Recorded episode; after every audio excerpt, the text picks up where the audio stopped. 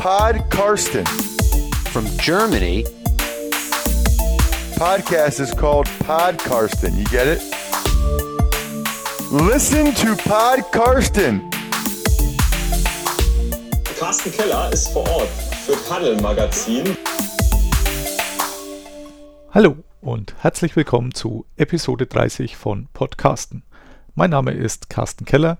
Ich bin freier Mitarbeiter beim Huddle Magazin und dessen Online-Präsenz Football aktuell und habe meine eigene Seite bei meine-nfl.de. Wir haben mittlerweile Woche 13 hinter uns gelassen. Die Playoff-Hoffnungen der Browns, über die ich ein Buch schreiben darf, äh, haben wir zuletzt mit Jens Quentin in Episode 29 vor gut einer Woche besprochen. Die können wir jetzt auch ad acta legen. Also Playoffs wird nichts mehr bei den Browns. Deswegen wenden wir uns wieder erfreulicheren Themen zu. Und zwar habe ich heute Adrian Franke zu Gast. Den sollten die meisten kennen, dessen Namen entweder von Spox, wo er der Redakteur für den Football-Teil ist, von The Zone, wo er auch immer wieder kleine Videos veröffentlicht, oder aus dem Downset Talk Podcast. Oder irgendwo anders her. Keine Ahnung, was er sonst noch für Jobs hat, aber das werden wir jetzt dann rausfinden in unserem Interview.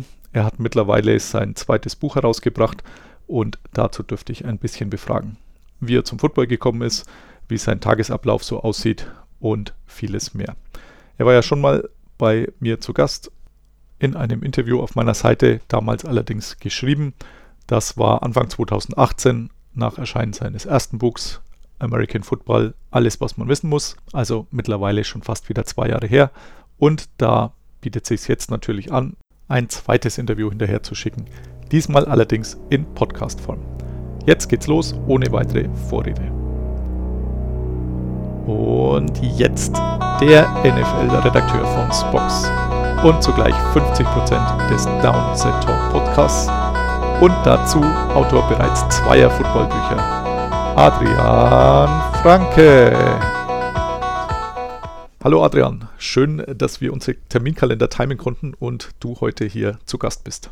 Ja, vielen Dank für die Einladung. Ja, war nicht leicht, ist selten leicht mit mir, muss ich fairerweise sagen, zumindest äh, während die Saison läuft. Ja, geht mir leider ähnlich, aber gut, das macht den Sport so aus und ja.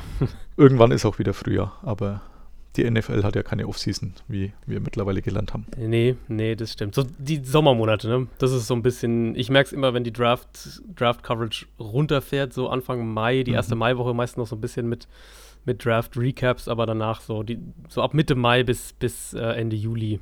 Das ist so die, das ist so meine Off-Season. Das äh, geht mir ähnlich, allerdings ähm, versuche ich trotzdem jeden Tag was für Football aktuell zu schreiben, was dann auch nicht immer leicht ist. Also das stimmt, ja. Mein, mein Highlight dieses Jahr, um kurz abzuschweifen, war tatsächlich, als ich irgendeinen Assistant Coach der Redskins irgendwie vorstellen musste, weil wirklich gar nichts mehr ging. Aber gut, die Tage ja. gehen vorüber und ja. Eben, eben. Jetzt sind wir ja mittendrin. Der ein oder andere weiß es sicher noch nicht. Deswegen würde ich ganz gerne mal fragen, wie du denn eigentlich zum Football gekommen bist. Ja, wie ich zum Football gekommen bin, das ist, da ist meine, äh, meine heutige Frau und, und damalige Freundin äh, mehr oder weniger dran schuld. Ähm, als wir damals nach der Schule, äh, als sie ist sie für ein paar Monate ins Ausland gegangen. Ich habe noch hier ähm, Zivildienst gemacht mhm. tatsächlich. Mhm. Und äh, da war sie eben drei Monate in Texas. Und Texas halt, sie hat da an der Schule auch gearbeitet. Ähm, Texas Schule, Highschool ist natürlich äh, High Football Season im Herbst. Und da hat sie das dann auch so ein bisschen halt mitbekommen. Natürlich auch mal die Cowboys im, zumindest im Fernsehen gesehen und die Longhorns so ein bisschen mitgekriegt. Und dann kam sie wieder und hat zu mir gesagt, hey, Football, das könnte was sein, was, was dich vielleicht auch interessiert. Ich war bis dahin äh, eigentlich fast nur Fußball habe auch schon im, im Sportmedienbereich gearbeitet, aber eigentlich nahezu ausschließlich Fußball. Und kam dann so ein bisschen noch andere Sportarten dazu, ein bisschen Tennis mal, ein bisschen Handball, ein bisschen Eishockey mal, aber vom 90 Prozent Fußball im Prinzip.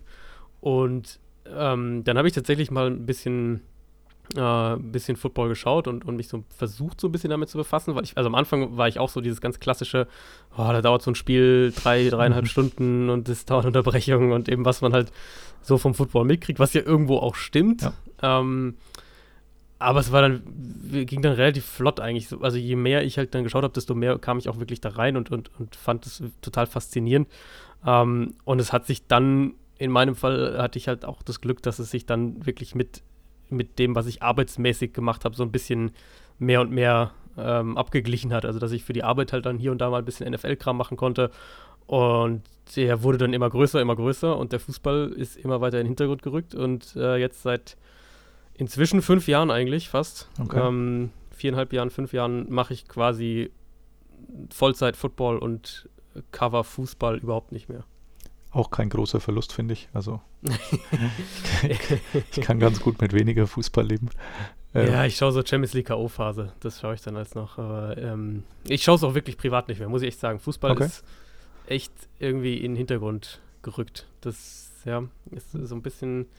Also Bundesliga finde ich eh jetzt nicht mehr so spannend einfach. Und ansonsten eben Champions League K.O.-Phase.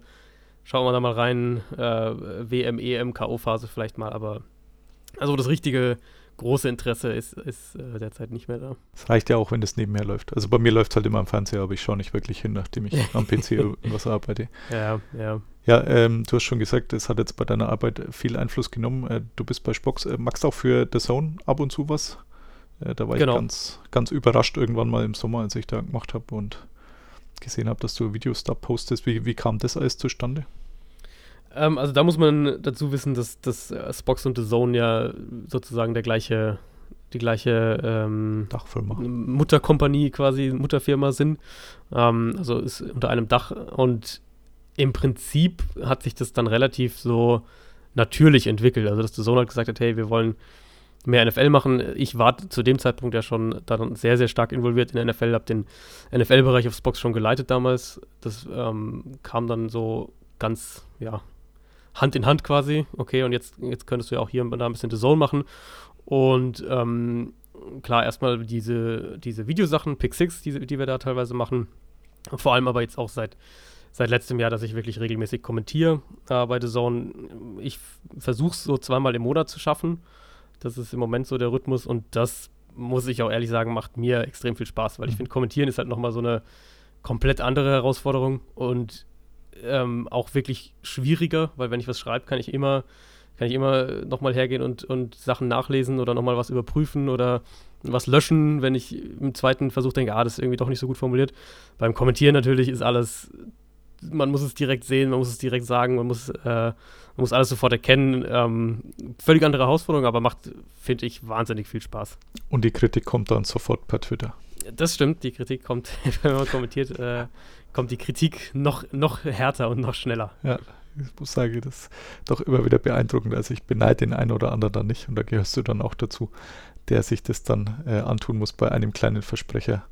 Ja, ich, also man muss da, glaube ich, echt, ähm, man muss da, glaube ich, echt entspannt werden. Ich habe das früher muss ich wirklich, also das ist ja auch so, dass ich halt damit gewachsen bin, quasi mit hier, äh, was, was Social Media Follower angeht und inzwischen natürlich ein bisschen eine Followerzahl angesammelt habe. Ähm, am Anfang fiel mir das auch noch schwerer, dass Ja. du sagst, okay, jetzt postest du da was und dann kriegst du irgendwie, vielleicht hast du dann das Pech, dass du zwei Kommentare drunter hast und der eine äh, ist halt direkt dann so totaler, was für ein Müll mäßig, Mhm. so nach dem Motto.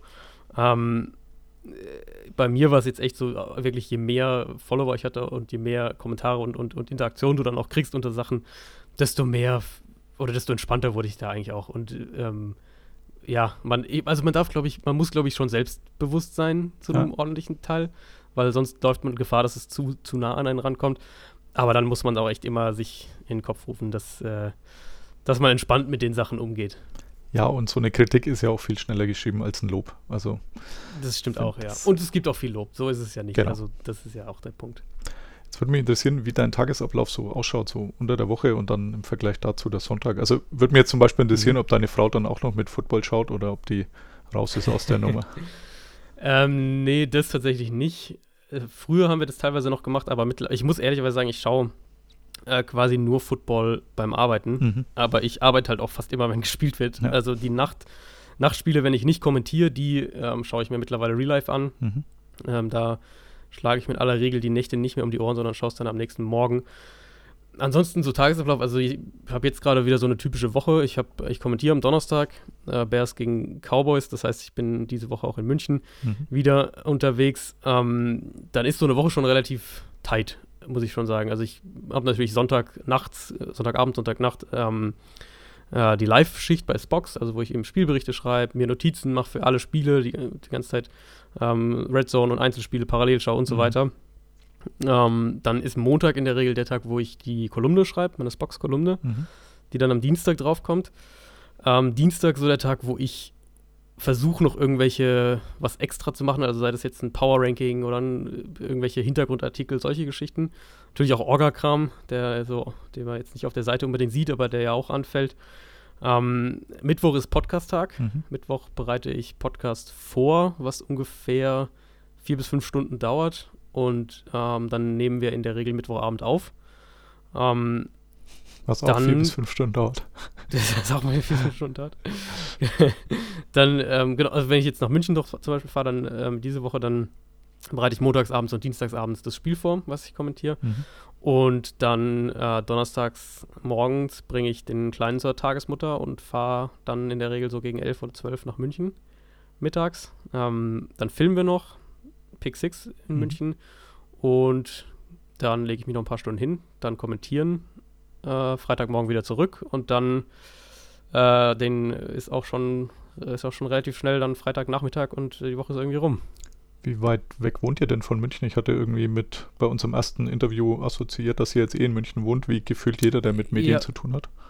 Äh, wir waren, wir haben in München auch gewohnt, Mhm. drei Jahre lang. Wir sind äh, en- Ende letzten, jetzt vor fast genau einem Jahr, äh, sind wir zurück nach Mannheim gezogen, wo wir ursprünglich herkommen. Äh, Vorsicht, Vorsicht. Ich habe auch ein äh, Herz für Eishockey, deswegen äh, löst Mannheim Ah, da immer okay. ein bisschen Schaudern gut. aus. Ähm, nee, das geht eigentlich. Das sind drei Stunden dem ICE Mhm. und ich arbeite halt die Zeit im ICE mal durch. Das ist in der Regel so der letzte Feinschliff für das Spiel, das ich kommentiere oder irgendwas, was wir drehen oder sowas, was ich noch da in Vorbereitung mache. Das heißt, ich nutze die Zeit im ICE schon noch immer. Ähm, genau, das geht an sich schon. Das sind so drei Stunden Zugfahrt, ist Ja. eigentlich okay. Und äh, trotzdem hast du jetzt schon zum zweiten Mal Zeit für ein Buch gefunden. Also das erste war ja ähm, mehr über die Taktik, alles, was man Mhm, wissen muss. mhm. Jetzt äh, kam das zweite raus, äh, 314 Seiten, ich habe es jetzt nochmal nachgeschaut, beim Meyer und Meyer Verlag erschienen, 1995, American Football, die größten Legenden. Wie ist die Idee denn zu dem Buch entstanden? Ähm, Im Prinzip schon vor einer ganzen, schon eine ganze Weile, bevor ich eigentlich damit angefangen hatte. Also ich hatte ja, wie gerade gesagt, das hatte ich ja zuerst dieses, dieses Erklär-Einstiegsbuch quasi Mhm. gemacht. Ähm, was aber, glaube ich, vielleicht viele auch gar nicht so genau wissen, ähm, weil sie mich damals noch nicht kannten, Ja. ist, dass meine ersten, meine ersten äh, Schreibsachen im Football auch oder generell so, das, die ersten, die ich gemacht habe, waren eigentlich nicht Taktik, die waren eigentlich mehr so dieses ähm, Storytelling, ähm, Legendengeschichten, Porträts, solche Sachen. Das heißt, das ist eigentlich so eher schon fast das, was ich ursprünglich gemacht habe. Klar, der, der Fokus ist dann immer mehr und, und mittlerweile ganz krass in diese taktische Schiene gegangen, was mir auch extrem viel Spaß macht. Mm, Aber dieses sich mal hinsetzen und einen Spieler wirklich über mehrere Tage recherchieren und über mehrere Tage Notizen sammeln und Bücher lesen und so weiter und so fort. Und dann wirklich so ein, so ein, so ein 20, 30 Seiten Text einfach mal zu dem schreiben. Ähm, das ist was, was mir eigentlich extrem viel Spaß macht. Und deswegen hatte ich diese Idee schon länger im Kopf, mal sowas in diese Richtung auch zu machen, mehr dieses, äh, dieses Geschichten erzählen quasi in, in dem Football-Kontext. Und hatte das dann dem Verlag einfach mal so ein bisschen ähnlich wie beim ersten Buch, so ein bisschen aus dem, aus dem Blauen raus vorgeschlagen, hey, wie, wie äh, hättet ihr Lust auf sowas? Und da war direkt die, die Resonanz sehr positiv Mhm. und dann ähm, habe ich gesagt, dann, dann äh, würde ich das sehr, sehr gerne machen. Hatte eigentlich noch, noch, äh, noch andere, noch mehr Namen im Kopf, noch mehr Spieler, die ich machen wollte oder überlegt hatte zu machen. Äh, musste es dann eben tatsächlich auch kürzen. Du hast gerade schon gesagt, ich glaube 320 Seiten oder was äh, ist, ist jetzt geworden. Ähm, äh, muss, ist auch schon ist deutlich mehr Text auch als das erste Buch dann im Endeffekt gewesen natürlich, weil das erste Buch viel mehr mit Schaubildern gearbeitet hat. Aber ähm, genau, so vom, von der Grundidee was eigentlich was, was ich schon länger im Kopf hatte und der Verlag da extrem positiv war, generell auch so, glaube ich, gemerkt hat, dass dieser Football, ähm, dieses Football-Interesse halt mehr ist als jetzt nur ein Hype, sondern wirklich die, da was sich auch entwickelt. Und das, das war dann meine vergangene Offseason, wo wir es gerade von Offseason hatten. Ja. Das war im Prinzip meine, meine, meine Offseason dieses Jahr. Und äh, hast du mehr oder weniger Zeit dafür gebraucht wie beim ersten Buch? Also ist es länger, also schätze ich mal mehr Zeit, aber Mhm, ja, schon mehr Zeit, doch, muss ich schon sagen. Also im ersten, beim ersten Buch würde ich sagen, habe ich halt auch schon mehr von meinem eigenen Wissen herausschreiben können. mhm. Also, dass ich halt bestimmte Sachen eben, die dann natürlich auch für Einsteiger erklärt werden, das ist ja auch mit der Sinn des ersten Buchs, mit denen ich mich aber zu dem Zeitpunkt ja auch schon mehrere Jahre beschäftigt hatte. Das heißt, da konnte ich auch mehr, ähm, ja, so ein bisschen runterschreiben, würde ich jetzt mal sagen, gerade in den ersten Kapiteln. Bei dem Buch war es natürlich jetzt bei jedem Kapitel viel Recherchearbeit. Das, das hat einfach wesentlich mehr gedauert und dann ist es auch, ich habe es mal nachgeschaut, ich glaube, es sind fast, fast doppelt so viele Wörter, mhm. das zweite Buch jetzt wie das erste Buch, also schon ein deutlicher Unterschied. Ja. Ähm, genau, aber vom, vom, von der Recherchearbeit allein war es deutlich mehr Arbeit. Und nach welchen Kriterien hast du dann den Namen ausgewählt? Gab es da irgendjemanden, der, der mit dir das durchgegangen ist und gesagt hat, ja, in dem Fall, es macht Sinn oder der würde mir fehlen oder den würde ich lieber weglassen oder hast du das ganz allein entschieden? Äh, ich habe mich schon mit, mit Leuten mal so ein bisschen kurz geschlossen, habe auch mal natürlich geschaut, was, äh, was amerikanische Kollegen so in ihren Legendenlisten oder wenn es irgendwelche Legendenaufzählungen äh, gibt und so weiter machen und, und äh, habe versucht, das irgendwie so möglichst unter einen Hut zu bringen. Wie gesagt, ich hatte eigentlich noch, noch mehr Namen im Kopf, aber ähm, habe auch schon die Idee, vielleicht einfach einen zweiten Teil dazu genau, zu machen. Teil 2. äh, ja, die, die einzigen, die mir jetzt so aus dem spontan oder aus dem Kopf raus gefehlt hätten, ähm, mir gedacht habe, die hätten es noch schaffen können, äh, Emmett Smith äh, mhm. von den Cowboys. War einer der Namen, ja. Dachte mir, und ja, Tom Brady, aber der spielt halt noch. Ähm, genau, wahrscheinlich das war dann auch Jahre. letztlich, ja, weiß man ja nicht. Das war wirklich letztlich ein, ein, äh, ein Ausschlusskriterium, gerade bei Brady, dass ich halt, also Brady war quasi der letzte Name, den ich gestrichen habe, mhm. das letzte Kapitel, das ich gestrichen habe, äh, wo ich mir aber auch gesagt habe, wenn der jetzt noch drei Jahre tatsächlich spielt, dann ähm, kann man auch in fünf Jahren ja. das Buch dann, oder wenn es irgendeinen zweiten Teil gibt, dann den in, in fünf Jahren in, äh, in ein Kapitel packen, aber ähm, hat auch ein paar von den Steelers, 70er, mhm. 70er Jahre Steelers, äh, die ich eigentlich noch mit reinnehmen wollte, Joe Green, so diese Ecke. Ja. Ähm, Brad Joe da Green, musste genau. ich halt ja genau, da, da, musste, ich, musste ich tapfer sein am Ende und halt auch einfach kürzen, weil es zu lang wurde. Und ich habe mir auch gedacht, im Endeffekt, klar hätte ich gerne noch mehr drin, aber auf der anderen Seite wollte ich jetzt auch nicht bei einzelnen Kapiteln hergehen und dann die irgendwie um die Hälfte kürzen, damit ich noch jemand anderen reinquetsche, weil dann, dann sage ich wirklich lieber, vielleicht gibt es einen zweiten Teil. Ja. Also du hast jetzt äh, 16 ausgewählt, weil ich mich gerade nicht verzählt mhm. habe, äh, zum zweiten Mal gezählt. Ich habe davon fünf Spielen sehen, äh, Brad Favre, Dion Sanders, Barry Sanders, äh, Jerry Rice und Peyton Manning.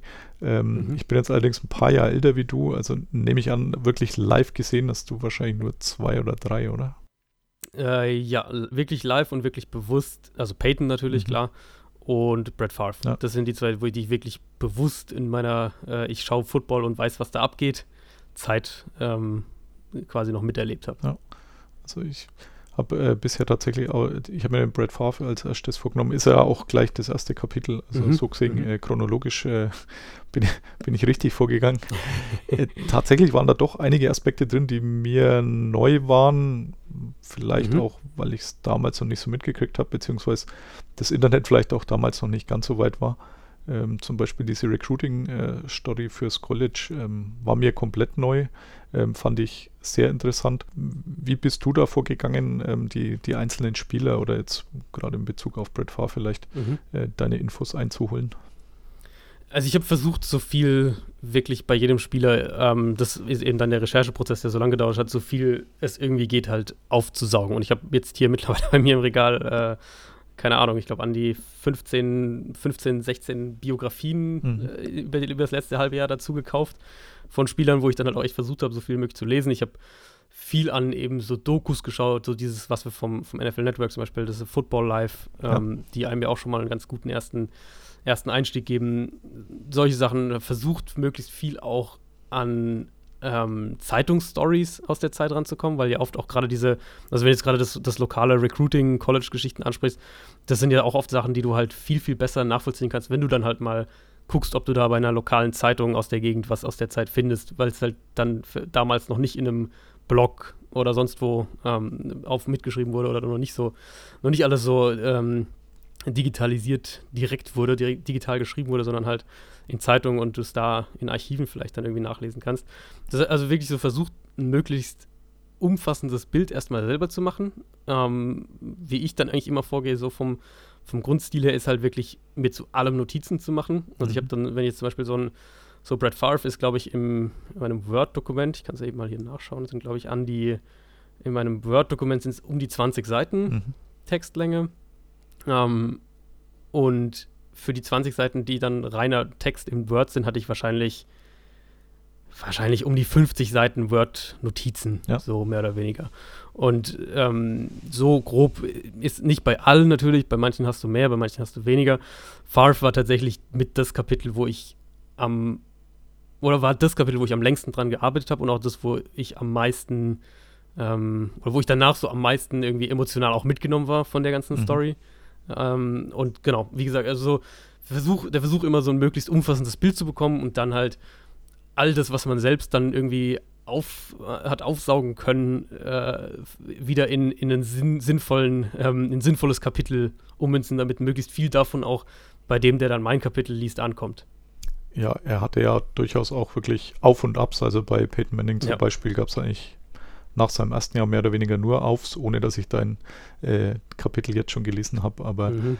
das war bei ihm ja doch äh, mit, mit sehr vielen äh, Nebenkriegsschauplätzen oder so noch Ja, versehen. ja. Also wirklich ganz, ganz ungewöhnliche Geschichte. Dieses Monday Night Game beleuchtest du ja auch, als sein Vater ähm, Mhm. vorher gestorben ist am Wochenende. Daran kann ich mich tatsächlich noch erinnern, weil ähm, ich hatte damals äh, tatsächlich aus diesem Grund auch gegen die Packers gewettet an diesem Tag, weil ich mir gedacht habe, also wenn mein Vater jetzt sterben würde, Kann der nicht machen, Ich- ja.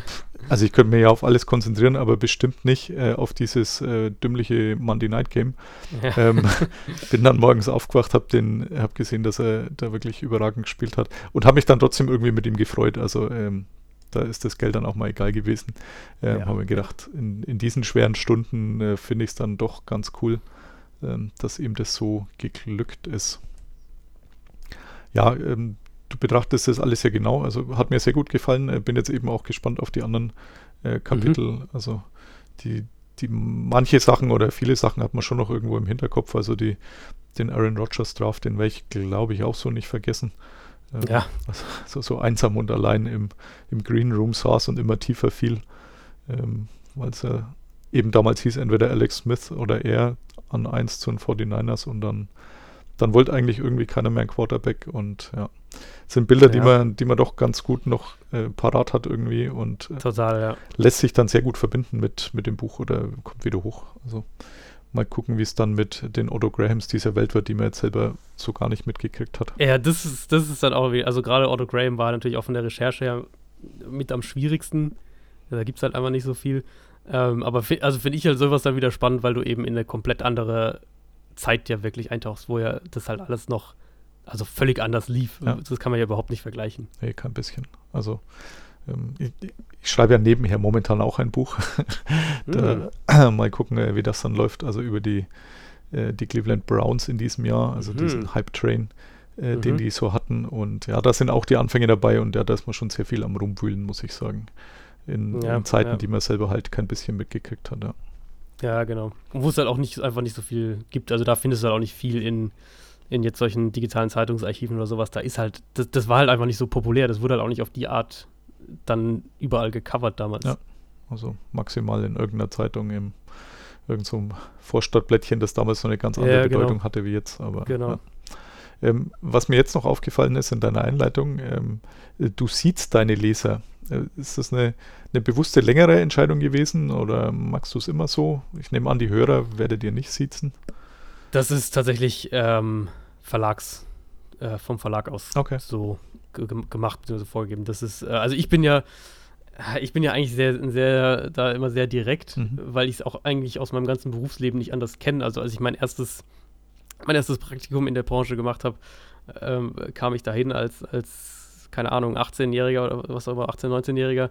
Und der, der Chef, der Sportchefredakteur hat direkt halt zu mir gesagt, hier, ähm, bei uns werden alle geduzt, du duzt mich auf jeden Fall auch, Ja. so nach dem Motto. Und das hat sich irgendwie auch durch meine ganze jetzt berufliche Laufbahn bis heute gezogen. Also egal, wo ich hinkam, mit wem ich zu tun hatte, ob das jetzt Chefs waren, ob das äh, irgendwelche berühmten Sportler waren, was auch immer.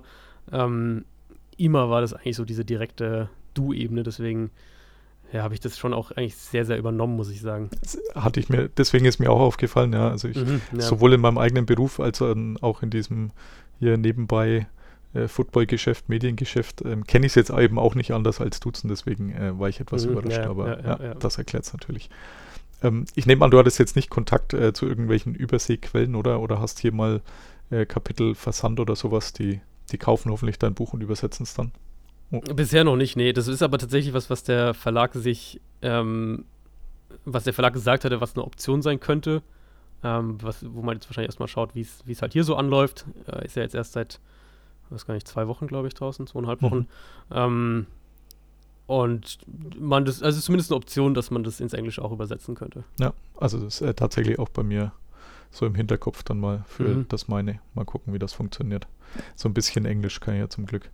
Ähm, gibt es ja große, ja. gibt's ja große Lesereise. Jetzt, ich glaube, beim letzten Mal gab es keine, äh, keine äh, groß, großen Veranstaltungen in der Stadthalle Mannheim oder so, oder? Bisher, nee, bisher ist, ist äh, jetzt in der Richtung noch nichts geplant. Ich hatte das eher so bei einzelnen Events dann, mhm. also mal bei, bei so deutschen Fanclubs vor Ort, solche Geschichten. Ich war beim Verlag, da haben wir was mit der Zeitung gemacht vor Ort, sowas. Ähm, aber ist jetzt noch nichts, noch nichts Größeres, quasi in größerem Rahmen geplant. Und äh, gibt es jetzt dann jedes Jahr ein Buch von dir? das, das, macht meine Frau auf keinen Fall mit. das kann ich nachvollziehen. Ähm, nee, ich, also ich habe natürlich ähm, diverse Ideen im Kopf, muss ich echt sagen. Ich habe wirklich diverse Sachen durchgesagt, das, das wird mich faszinieren, das würde ich gerne machen. Mhm. Aber jetzt zumindest mal nächstes Jahr wird es erstmal wird's erstmal low sein. Einfach auch, weil äh, nächstes Jahr bei meiner Frau beruflich dann der Sommer über stressiger noch sein wird. Das heißt, da bin ich auch mehr auf, auf Kind-Duty, mhm. äh, was ja auch voll, völlig in Ordnung ist und was ja auch mal total schön ist. Um, aber also es wird nicht das letzte gewesen sein. Sehr gut. Dann hast du ja vorhin schon erwähnt, ähm, ihr macht auch noch einen Podcast. Äh, Mittwoch ist der Aufnahmetag mhm. des Downside Talk äh, Podcasts, den du zusammen mit Christoph Krüger machst. Wie ist der entstanden? Wie kam es zu der Zusammenarbeit? Ähm, ja, auch ein, ein gutes Beispiel für, dafür, dass das alles irgendwie direkt läuft in der Branche. Der, der, der, Podcast ist letztlich entstanden, weil der Christoph mich auf Twitter angeschrieben hat, ob ich, hat, äh, ob ich und gefragt hat, ob ich Lust habe, einen Podcast zu machen. Mhm. Das ist im Prinzip die, die Ursprungsgeschichte. Natürlich gibt es dann Hintergründe dazu. Also ich hatte schon, ähm, schon länger überlegt, was Eigenes zu machen. Ich war bis dahin immer eben als Gastexperte in, in diversen Podcasts bei bei Sportradio 360 zum Beispiel. Ja. Ich hatte mal so hier und da Projekte, wo ich auch regelmäßiger war, aber jetzt halt nie was Eigenes. Ähm, und das war schon immer so was, was mich in den Fingern gejuckt hat, weil ich selbst halt auch sehr, sehr gerne Podcast höre und das eigentlich auch ein, ein super Medium finde, weil man es halt so toll unterwegs, nebenbei, während man einkaufen geht, während ja. man die Wohnung putzt, was auch immer. Auto fährt. Äh, genau, Auto fährt, ähm, konsumieren kann, was ja nun mal bei geschriebenen Texten deutlich schwieriger ist. Und ähm, für mich halt echt immer ein Hindernis war, so einfach auch aus, aus Zeitgründen, muss ich tatsächlich sagen, die, das, der ganze technische ja. Part. Also wie läuft es eigentlich mit Hochladen und mit Zusammenschneiden und mit ähm, auf Plattformen stellen und so weiter und so fort. Und Christoph war halt äh, dann quasi das Gegenstück, der natürlich auch äh, mit Footballinteresse kam und dadurch, dadurch äh, kamen wir überhaupt auch erst ins Gespräch, aber mit einer Radioausbildung eben seine ganzen äh, die ganzen technischen Sachen kann, äh, kenn, kennt, ähm, moderieren kann. All diese Sachen, wo ich jetzt sage, klar, ich moderiere hier und da auch mal irgendwie was bei The Zone oder solche Geschichten, aber wohler fühle ich mich in der Expertenrolle. Mhm. Und dann hat es halt echt super gut gepasst und dann haben wir einfach gesagt, äh, versuchen Sie jetzt mal, äh, starten den, den, Podcast mal und äh, vielleicht stellen wir nach einem halben Jahr wieder ein, wenn wir merken, den hört keiner ja. und oder wir verstehen uns nicht oder sonst was. Ähm, und dann ist er halt wirklich deutlich mehr, deutlich größer geworden, deutlich mehr gewachsen, als wir uns das vorgestellt hätten. Und ähm, wir sind nach wie vor mit, mit großer Begeisterung dabei, wie man ja auch an den Folgenlängen ja. sieht. Ähm, genau.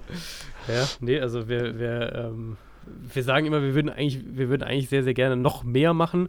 Bisher geht es sich halt zeitlich einfach nicht aus, muss man fairerweise auch sagen, weil ähm, also gerade Christoph arbeitet ja einen regulären Vollzeitjob mhm. noch zusätzlich dazu und ich versuche äh, das immer auch so ein bisschen halt noch unterzubringen. Oder ich profitiere natürlich auch davon, dass ich viele, viele Sachen, die ich, über die wir dann im Podcast sprechen, vielleicht dann für Vorbereitungen auf ein Zone-Spiel recherchiert habe oder im Rahmen von Spox recherchiert habe, solche Geschichten.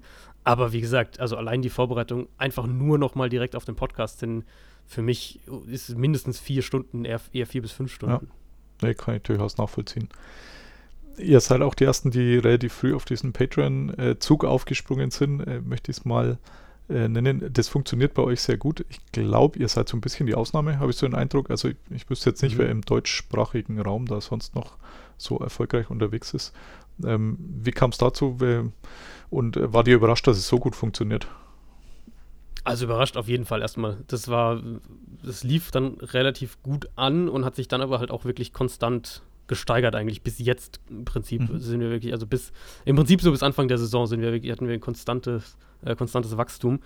Ähm, wie kamen wir drauf? Auch wieder da der Einfluss der, äh, des, der englischen Welt, der amerikanischen Welt, wo es halt einfach schon deutlich mehr gang und gäbe ist. Also ich kenne das aus dem, aus dem US-Raum, wo halt viele die ähm, sei es über Football schreiben oder auch Podcasts machen oder Videos machen, all diese Sachen, das halt zum Teil einfach nur über Patreon stattfindet. Also, dass die ja, im Prinzip ihr ganzes, alles, was sie eben machen, über Patreon zur Verfügung stellen und halt nicht, äh, gar nicht irgendwie für eine, für eine Seite oder irgendwas arbeiten, sondern halt nur über Patreon das funktioniert.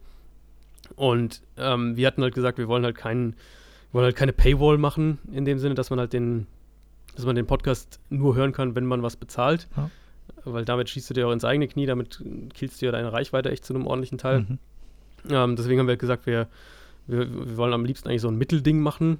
Ähm, und dann war das halt die Idee, okay, da kann man uns unterstützen, man kann dem Podcast helfen. Wir haben das auch immer ganz offen formuliert und, und kommuniziert, ähm, dass wir halt den Podcast wahrscheinlich nicht langfristig machen, wenn wir halt den nicht zumindest zum Teil als Einnahmequelle auch haben, mhm. weil das halt zeitlich einfach nicht ja. hinhaut, über, über mehrere Jahre das so zu machen.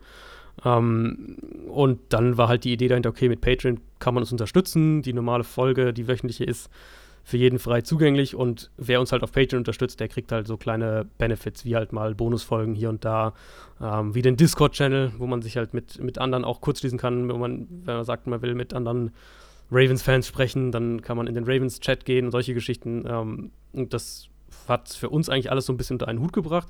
Und da haben wir auch einfach gesagt, wir versuchen es jetzt einfach mal. Äh, und ja, lief dann, also lief viel, viel besser, dann auch relativ schnell, viel besser, als wir es als wir's vorher gedacht hatten. Also ich kann mir auch daran erinnern, eine der ersten Folgen, als ihr das erklärt hattet, äh, habe ich gedacht, da bin ich mal gespannt, ob das funktioniert. Und ja, ihr hattet dann schon auch den Eindruck, dass ihr da äh, sehr positiv überrascht war, wie gut das äh, mhm. gleich gestartet ja. ist. Ja. Nee, sehr coole Geschichte. Und ähm, ja, hast du ja schon gesagt, also es sind nicht die kürzesten Folgen, aber das macht auch gar nichts. Äh. Es muss ja auch so kurze geben wie, wie meine hier, deswegen kann man das ganz gut ergänzen. Okay, ähm, jetzt habe ich noch zwei Sachen hier bei mir am Zettel stehen, mhm. am virtuellen. Äh, einmal, dein äh, Verlag hat mir zwei Bücher von dir zur Verfügung gestellt. Äh, die verlosen wir. Ich werde den, die Folge hier bei Twitter per Tweet äh, promoten und werde dann zwei auslosen, die äh, den Beitrag quasi retweeten. Äh, zwei Gewinner dabei. Also schönen Dank indirekt auch an dich, logischerweise. Ja, sehr gerne. Und äh, dann kann ich dich natürlich nicht gehen lassen ohne eine kurze Prognose zum nächsten Super Bowl in Miami. Ich nehme an, du wirst wahrscheinlich nicht vor Ort sein, oder? Äh, nee, nee. Ja, ich glaube, Martin Pfanner hatte ich so gelesen, geht für den Sohn äh, wieder der. Genau, der Pfanner und äh, wir, haben, wir haben ja eh unser Kuhn äh, genau. Ja. die ja sowieso da vor Ort sind. Also die äh, Heimspiel. Also ich ja. glaube, Sebastian wohnt in Miami. Einer von beiden auf jeden Fall wohnt irgendwo in genau. Südflorida. Und ja, ich glaube, ich meine, Sebastian und Markus wohnt, glaube ich, in New York oder so. Aber auf jeden Fall kommentieren die ja auch äh, aus Miami. Mhm. die, die, die Zone-Spiele, die, die kommentieren finden, ähm, also werden in Miami quasi kommentiert. Ja. Das heißt, die haben da eben genau ein Prinzip Heimspiel. Ja, vielleicht darfst du ja auch irgendwann mal, aber ja. ja. Ich kann tatsächlich sagen, es ist eine sehr stressige Woche, deswegen. Kann, ja, das glaube ich. Kann, kann, man mal machen, aber ja, es gibt äh, leichtere Wochen. Aber ich möchte mich nicht beschweren. Dann, äh, ja, wen, wen siehst du dann da außer äh, Kuhn, Vollmer und Herrn Panner? Ja, ich glaube tatsächlich, dass wir, dass wir letztes vergangenes Wochenende das äh, eine Super Bowl Preview gesehen haben. Ich glaube, ich glaube Ravens gegen 49ers. Ich bin mir bei der NFC natürlich noch wesentlich unsicherer, weil es deutlich mehr Teams gibt, die auf dem Level sind. Saints wären so der logische andere Kandidat. Mhm. Ich glaube auch, dass die Seahawks dieses Jahr äh, noch eine sehr, sehr gute Rolle spielen können. Ähm, aber Baltimore ist im Moment einfach so stark. Also nicht nur, weil die Offense halt so einzigartig ist, sondern weil die ja auch defensiv sich echt gefunden haben über die letzten paar Wochen. Und im Moment sehe ich da nicht wirklich ein Team, wo ich sage, da, da habe ich, äh, da ich jetzt so, so richtig 50-50 auf Augenhöhe. Ich glaube, die Chiefs werden noch besser werden, wenn die Offense da wieder mehr ihren, ihren explosiven Rhythmus hat, ähm, weil sich auch da die Defense verbessert hat. Patriots muss man halt mal schauen, was aus der Offense wird. Ähm, aber die Ravens sind im Moment für mich auch, auch wenn es jetzt natürlich ein enges Spiel war am, am Sonntag, aber sind die Ravens für mich im Moment doch mit einem bisschen Abstand das beste Team der Liga. Und das mit Heimvorteil dann in den Playoffs, so wie es aussieht. Also ich gehe Das mal sieht- davon, ja, mhm. davon aus, dass sie den auch behalten. Ja. Okay, gut. Dann danke ich dir recht herzlich, Adrian, für Sehr gerne. deinen Auftritt hier und äh, ja, hoffe, wir hören uns irgendwann mal wieder. Danke. Sehr gerne. Bye bye. Ciao. Listen to Pod Karsten. Damit nochmal herzlichen Dank an Adrian für das Interview. Kauft gerne sein Buch, ich kann es empfehlen. Mir hat es viel Spaß gemacht, das zu lesen und selbst für mich, der den einen oder anderen doch noch gekannt hat, war es sehr viel Neues dabei, das sich unterhaltsam lesen hat lassen. Einen Link dazu zu Amazon gibt es in der Beschreibung zum Podcast. Aber ihr könnt es natürlich überall kaufen, wo es Bücher gibt. Damit sind wir jetzt fast schon am Ende. Es fehlt noch der Namenssponsor dieser Folge, Folge 30. Ich muss sagen, das war diesmal relativ schwierig. Von den aktuellen Spielern am ehesten noch Todd Gurley. Der hatte zwar letztes Jahr ein super Jahr, aber das war es dann auch schon fast und ich bin mir nicht sicher, ob da noch ein, zwei super Jahre mehr folgen oder ob er irgendwann mehr oder weniger in der Versenkung verschwindet. Auch bei den historischen Spielern stellt man fest, also die Nummer 30 war anscheinend nicht die beliebteste. Der ein oder andere Running Back hat sie getragen. Ich habe mich entschieden für Aman Green. Den habe ich tatsächlich auch noch spielen sehen, auch wenn es jetzt doch schon wieder ein Weilchen her ist. War von 98 an bei den Seattle Seahawks, zwei Jahre. Dann zu den Packers gekommen, dafür ist er eigentlich am bekanntesten. Hat er sieben Jahre gespielt, von 2000 bis 2006. War in der Zeit auch viermal beim Pro Bowl, einmal First Team All Pro. Aber es ist jetzt nicht so, dass er da der riesen Superstar war. War dann noch bei den Texans für zwei Jahre und letztendlich nochmal kurz bei den Packers, bevor er dann letztendlich aus der Liga verschwand. Mittlerweile ist er bei den Green Bay Blizzard, das ist ein Team aus der Indoor Football League, die aus 13 Teams besteht, die man auch nicht unbedingt kennen muss, einer der Besitzer. Aman Green kann man kennen, muss nicht unbedingt, aber ich war überrascht, dass es mit der Nummer 30 wirklich keinen großen anderen Spieler gibt. Ja, damit sind wir jetzt wirklich am Ende. Herzlichen Dank nochmal an alle, die auch bei iTunes schon mal eine Bewertung hinterlassen haben. Die sind tatsächlich fast alle sehr gut. Das freut mich. Äh, danke an alle Familienmitglieder und auch die anderen ein, zwei, die da noch ein paar Sterne hinterlassen haben. freue mich wirklich über jede einzelne Bewertung und damit sehen wir uns demnächst wieder. Bye bye. Listen to Pod Karsten. Pod Karsten. Thank you, So I'm Karsten. Carsten Keller ist vor Ort für Huddle Magazin. Karsten, you're great dude. Danke und alles gut.